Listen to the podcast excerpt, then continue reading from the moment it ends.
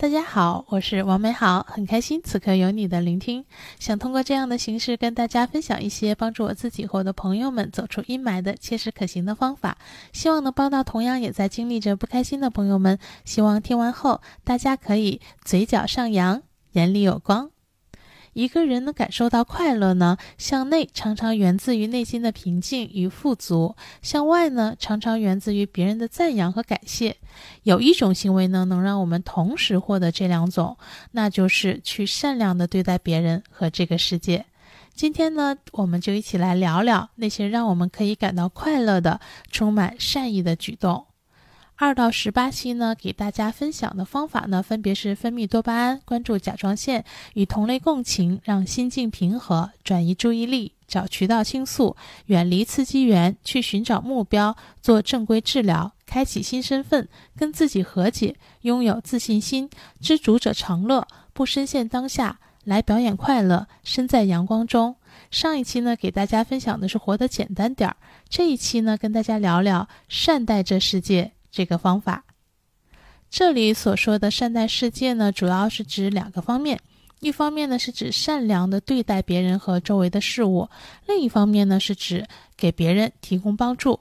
嗯，先来说说善良的对待别人和周围的事物吧。其实呢，最能体现这方面的，就是当你面对问题的时候，选择的是宽容和体谅，以及去解决问题，而不是一定要以自己的利益为先，一定要争个是非对错，一定要占个上风。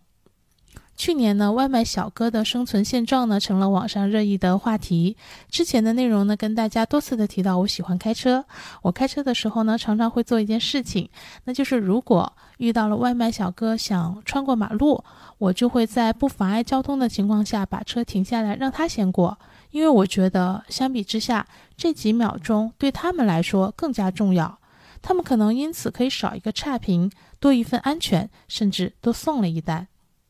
特别喜欢飙车的我呢，如果是在雨天里开车，呃，遇到了车道旁呢有行人或者是非机动车行驶的话呢，我也会尽量的减速或者绕开积水的区域，以免呢，呃，会将这个脏水呢溅到别人的身上，甚至是别的车上。生活中呢，我比较喜欢喝瓶装水，嗯，每次在公司喝完之后呢，我都会把空瓶子带回家。有一次呢，被同事发现了，他们就问我：“你为什么要这么做？”我说呢，我会攒起来，然后呢放在门口或者小区垃圾桶的旁边，因为我知道负责我们单元的保洁阿姨呢会去拿走这些瓶子卖掉换钱，因为她之前跟我说过，嗯，这么做呢多多少少可以补贴一点她的生活。嗯，如果是我深夜回家或者凌晨出门，我都会很轻声的开门关门，很轻声的在走廊里和小区里行走。如果有行李箱的话呢，如果不太重的话，我都会尽量的提起来，或者是以一种能够减少、减少或者是降低噪音的方式去推着它走。其实呢，不仅是身边的人，在职场里也一样。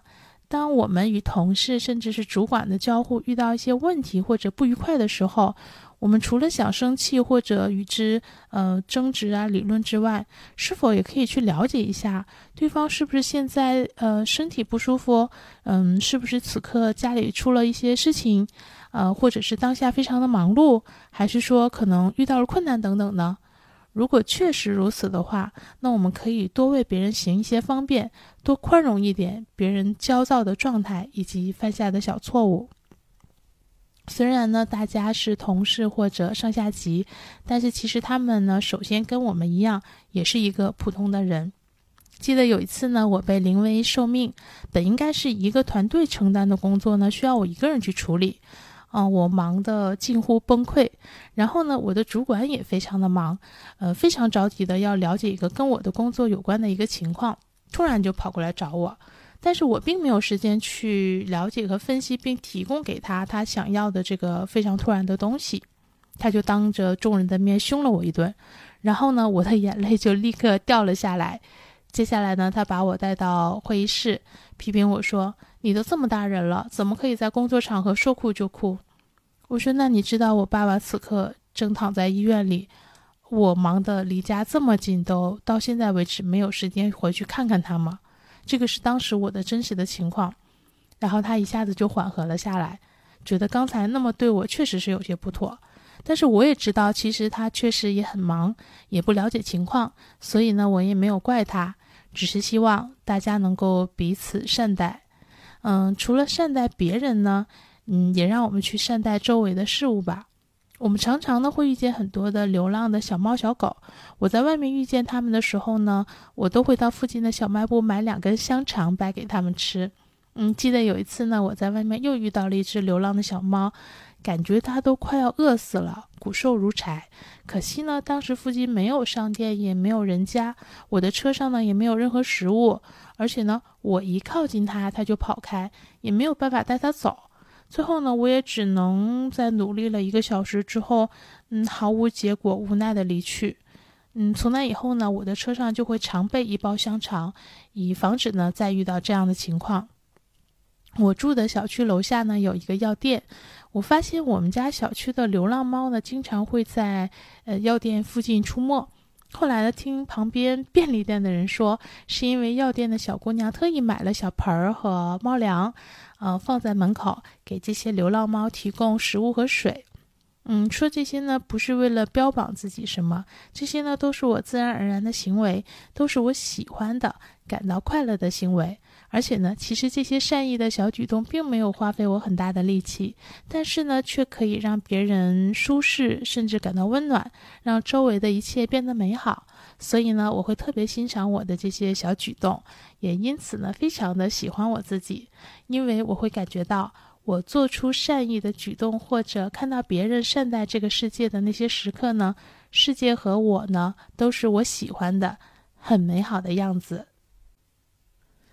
嗯，再来说说给别人提供帮助吧。其实我现在最大的快乐的来源呢，就是去帮助那些生活或者工作中遇到了问题，那些因为各种不开心，呃，各种原因不开心的人们。每当有人约我吃饭呢，跟我通话长谈，或者在网络上用文字沟通后，他们告诉我说，他们觉得心情好了很多，甚至豁然开朗了，甚至有人找到了自己的方向。看到他们再次露出了笑容。我都会感到特别的开心，包括几乎放弃了所有的活动，在本来就超级忙碌的工作间隙挤出时间来做此刻的这些内容呢。看到了大家的点赞、评论、私信、订阅和关注，都让我特别的开心。其实大家的每一个互动都是对内容创作者莫大的鼓励和这个善意，在这里呢，真的很感谢大家，感谢大家的每一次收听，每一个点赞，每一个评论，每一封私信，每一个订阅，每一个关注，甚至昨天呢，还惊喜的发现有听众给我打了赏，嗯，开心到正在减肥的我突然打开了一盒凤爪，谢谢大家。呃，这些呢，都是让我通过帮助别人，得到了别人的赞扬和笑容，获得了正向的反馈，从而呢，让我自己有价值感，并看到了世界上又少了一个不开心的人，从而获得了快乐。之前呢，有好几个朋友都跟我说。嗯，他们跟我聊完之后，居然觉得特别有食欲。呃，最感动的一次呢，是一个朋友心情非常不好，差不多三天都没怎么吃东西了。然后呢，他来找我，我们聊了之后呢，在午夜时分，他居然跟我说他饿了，好想吃东西。于是我们俩去吃了夜宵。嗯，他当时觉得简直是太好吃了，心情大好。回到酒店之后，他发微信跟我说。你今天真的是立了大功了。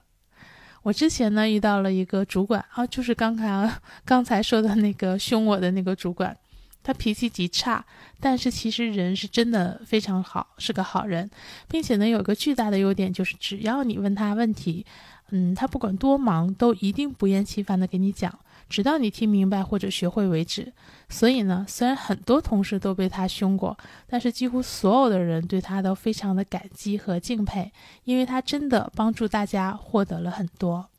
我之前在带团队的时候呢，带的不错，几乎我们团队的同学呢都很怀念那段岁月。还有人呢来向我取经，我如何带好一个团队。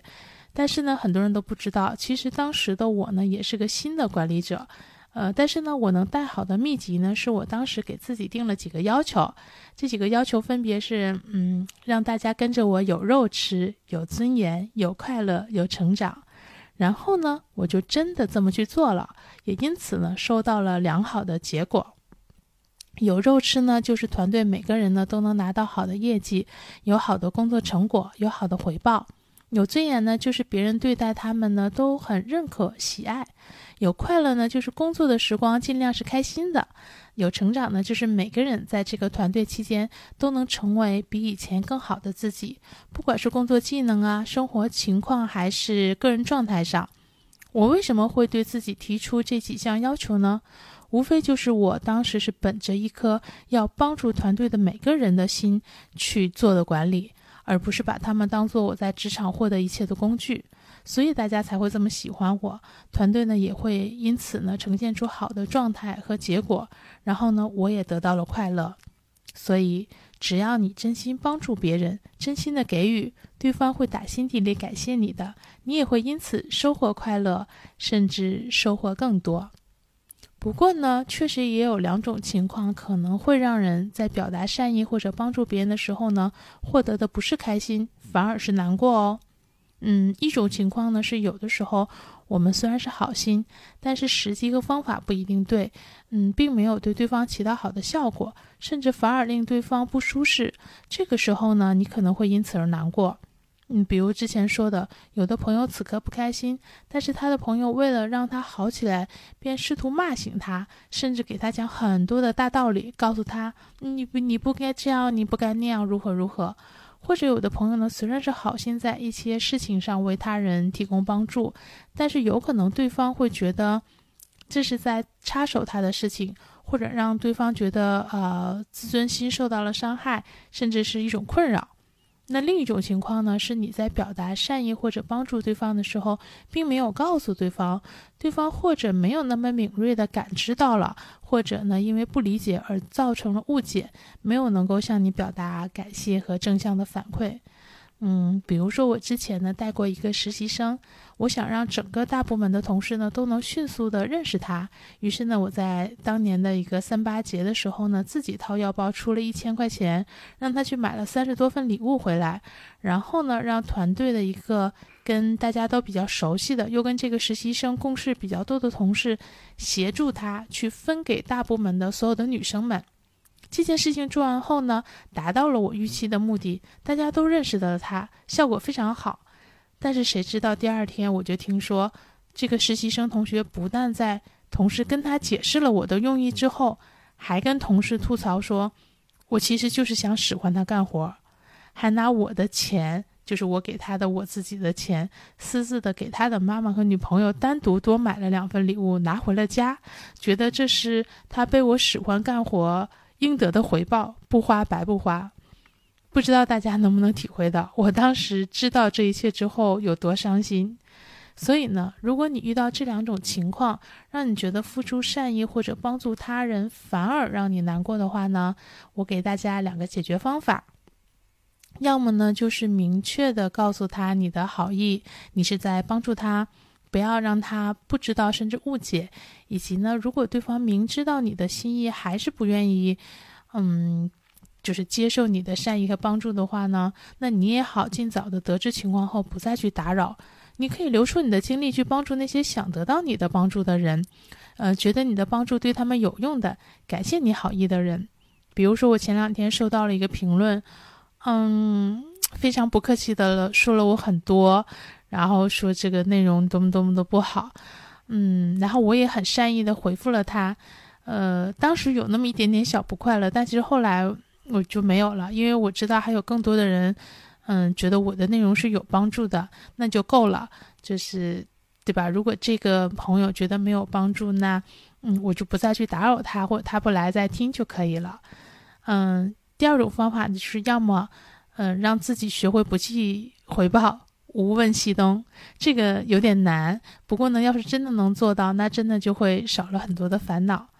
嗯，好了，这就是今天的内容。善待这世界，一方面呢，善良的对待别人和周围的事情；一方面呢，给别人提供帮助。你善待世界时，不但自己的内心会得到满足，感到开心，还会因此呢而得到很多人的笑容和赞扬，得到更美好的世界。而因由这些。正向的反馈和激励呢，进而获得更多的满足和开心。很多人呢，甚至因此找找到了他自己人生最想实现的价值。